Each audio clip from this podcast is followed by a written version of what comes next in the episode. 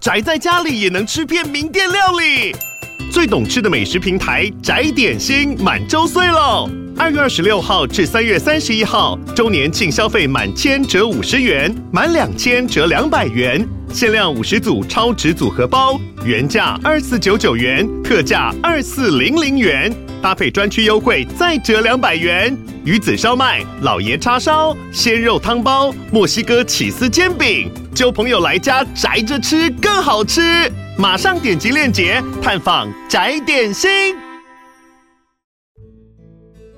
这里是日知学堂，我是老爸。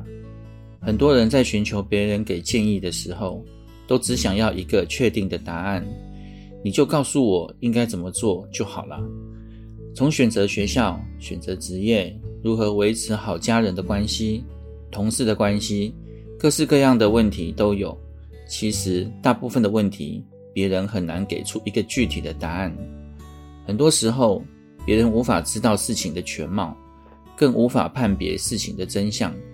不同的情境无法感同身受，不同的经历难以完全理解。如果只是站在自己的角度去定义别人的言行，可能会造成不良的后果。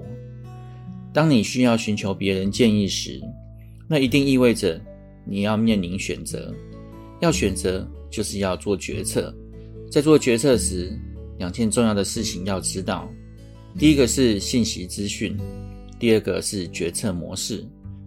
每个人的信息资讯只有自己知道，别人不一定能了解。比如兴趣、价值观、个人喜好、重视的东西等等，所以不可能给你一个明确的结论。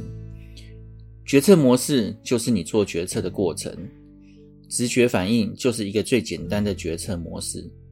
每个人对待不同的事情都会有不同的决策模式，所以当你们来问我要做什么选择时，我通常会给这样的答案：如果是我，我会这么选择；或者，如果第一种情况，我会怎么做；如果是第二种情况，我会怎么做；如果是第三种情况，我会怎么做。这些都是决策模式的建议。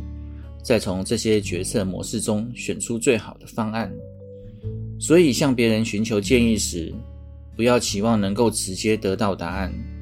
别人所给的建议后，再把自己的信息资讯带进你的决策模式中，再依据自己的价值观、喜好等等，做出最后的决策。